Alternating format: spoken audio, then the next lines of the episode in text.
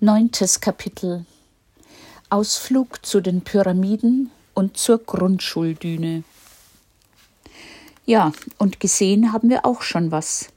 Am 8. Oktober besuchen wir auf eigene Faust die Pyramiden von Gizeh, am Stadtrand von Kairo, etwa 30 Minuten mit dem Taxi, und die Sphinx. Dennis ist schwer beeindruckt. Es ist ein echtes Abenteuer, die nervigen Guides abzuwimmeln. Sie erzählen einem, sie seien von der Regierung zur Sicherheit der Touristen abgestellt und wollten kein Geld. Haha. Ha. Sie bieten einem eine Kutsche oder ein Kamel zur Besichtigung des Terrains, selbstverständlich zu einem super Spezialpreis an. Sie behaupten, es sei verboten, mit dem Taxi zum Haupteingang zu fahren und außerdem sei das leicht ansteigende Gelände eh viel zu steil, um zu Fuß zu gehen. Lachhaft. Gibt man dann nach und lässt ihm mit dem eigenen Fotoapparat Bilder von uns dreien zusammen machen?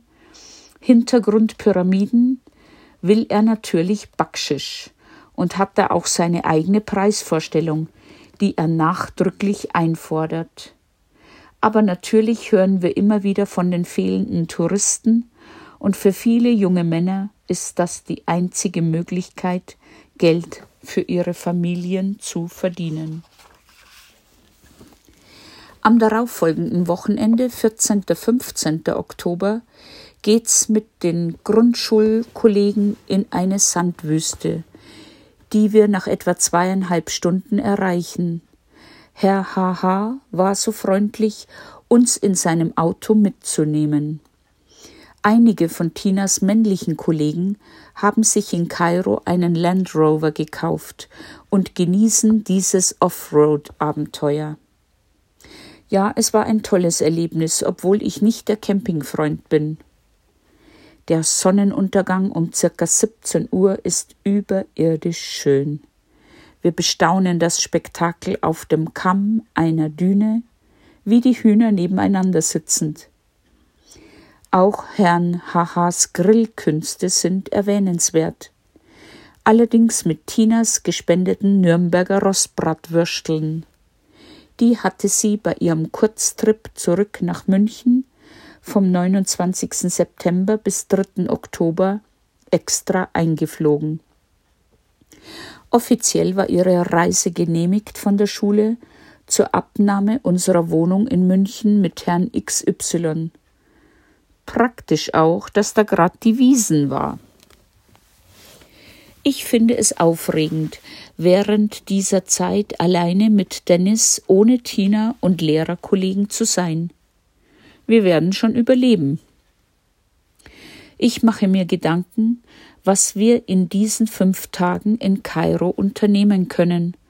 Und trotz der Warnung im Reiseführer, den Kairiner Zoo nicht zu besuchen, fahre ich mit Dennis dorthin.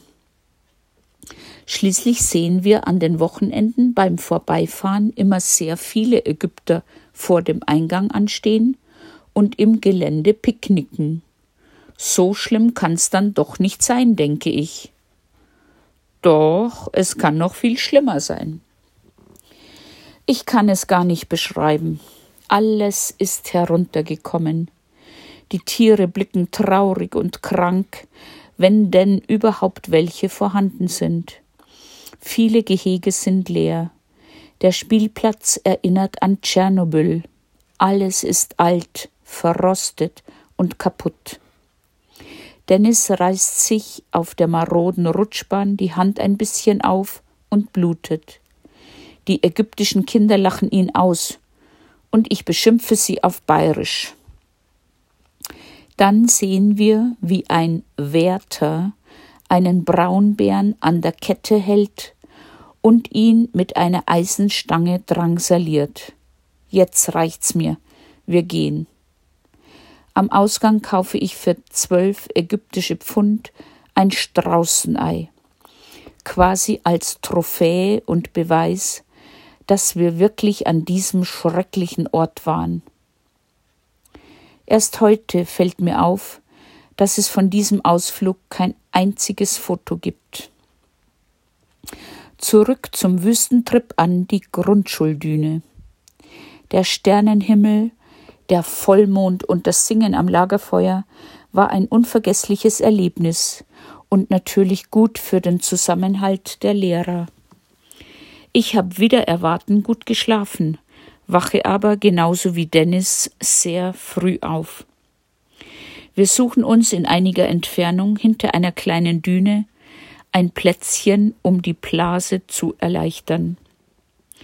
Nachdem Tina wach ist und wir drei unsere Zähne geputzt haben, bauen wir das Zelt ab und verstauen Schlafsäcke und Toilettentaschen.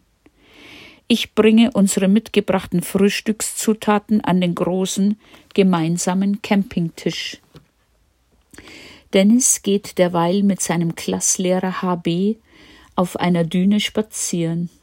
Ich erhoffe mir davon ein besseres Verhältnis der beiden, aber leider weit gefehlt. Vermutlich nutzt HB die Gelegenheit, das familiäre Umfeld von Dennis zu durchleuchten. Da wissen wir noch nicht, wie sehr dieser Typ uns noch ärgern wird.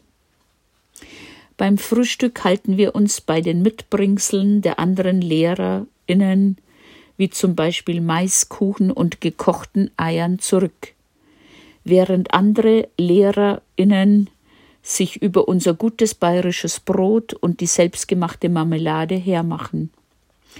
Ja, ja, Raben gibt es überall. Am Samstagnachmittag bringt uns Herr Haha wieder zurück nach Kairo. In der Nähe unserer Wohnung in Agusa setzt er uns ab und ich will noch schnell mit meiner Kreditkarte Geld am Automaten ziehen. Aber Schock. Der Automat spuckt die Karte nicht mehr aus. In meiner Verzweiflung rufe ich Monika, unsere vierzehnte Nothelferin, an und frage sie um Rat. Erst am nächsten Tag, Sonntag, begleitet sie mich zu der Bank, der der Automat gehört. Nach kurzer Wartezeit, aber ansonsten anstandslos, erhalte ich meine Kreditkarte wieder. Ach, was bin ich froh. Am darauffolgenden Wochenende, 20. 21. Oktober, steht schon der nächste Ausflug an. Wir wollen mit einem Kollegenehepaar, Rosi und Ulf aus Flensburg, ans Rote Meer, in das sogenannte Lehrerhotel Palmera, ein bisserl ausspannen. Und das Beste, wir können noch im Meer baden. Leider wird daraus aber fast nix, weil kurz nach Fahrtantritt Ulfs kleines französisches Auto schon in der Nähe des Zoos streikt. Wir stehen mit unserem Koffer am Fahrbahnrand und Rosi ist so freundlich und organisiert, dass wir beim Klassenausflug mit den Zehntklässlern und dem Deobus mitfahren können. Allerdings nur eine Übernachtung. Am nächsten Tag würden sie uns mit zurücknehmen, alternativ könnten wir einen Tag später mit einem Taxi heimfahren. Das Hotel Palmera ist sauber und die Anlagen gepflegt, aber die Pools eiskalt. Auch das angebotene Essen ist eher lieblos. Wir nehmen deshalb den kostenlosen Shuttle-Service sehr gern in Anspruch und freuen uns auch über eine Nacht am Meer. Ach ja, auch die derzeitigen Temperaturen in Kairo sind interessant. Auf meinem extra aus Germany importierten Thermometer zeigt die Außentemperatur jetzt Ende Oktober mittags um 12 Uhr 23 Grad. Das ist für hiesige Verhältnisse schon kühl und Kollegen von Tina empfehlen ernsthaft, Daunendecken aus Deutschland einzufliegen. Was wir zuerst belächelt haben, wurde bald zu bitterem Ernst.